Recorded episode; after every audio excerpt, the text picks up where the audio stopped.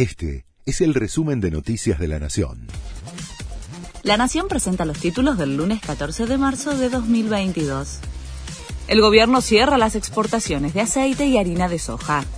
La medida se tomó para subir las retenciones de ambos productos, que tributarían del 31% actual al 33%. Con esta suba, la Casa Rosada tendría una recaudación adicional de más de 410 millones de dólares. Hace menos de dos semanas, el gobierno había prometido no subir retenciones ni cerrar exportaciones.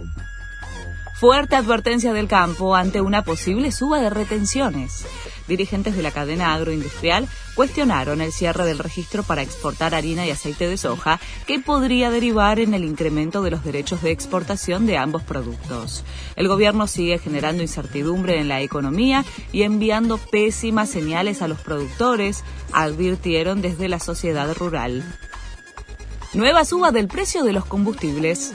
Desde la medianoche, la nafta aumentó entre 9,5 y 11,5% por el alza mundial del crudo ante la guerra Rusia-Ucrania.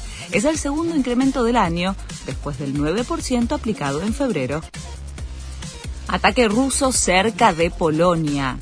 Putin bombardeó una base militar ucraniana a 25 kilómetros de la frontera, en abierto desafío a la OTAN y la Unión Europea.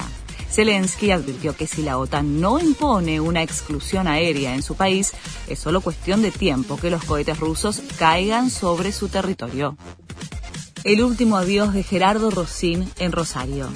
Luego de ser velado en Buenos Aires, el periodista, conductor y productor de 51 años fue despedido en su ciudad natal.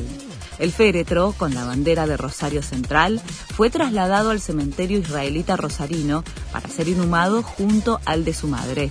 Este fue el resumen de Noticias de la Nación.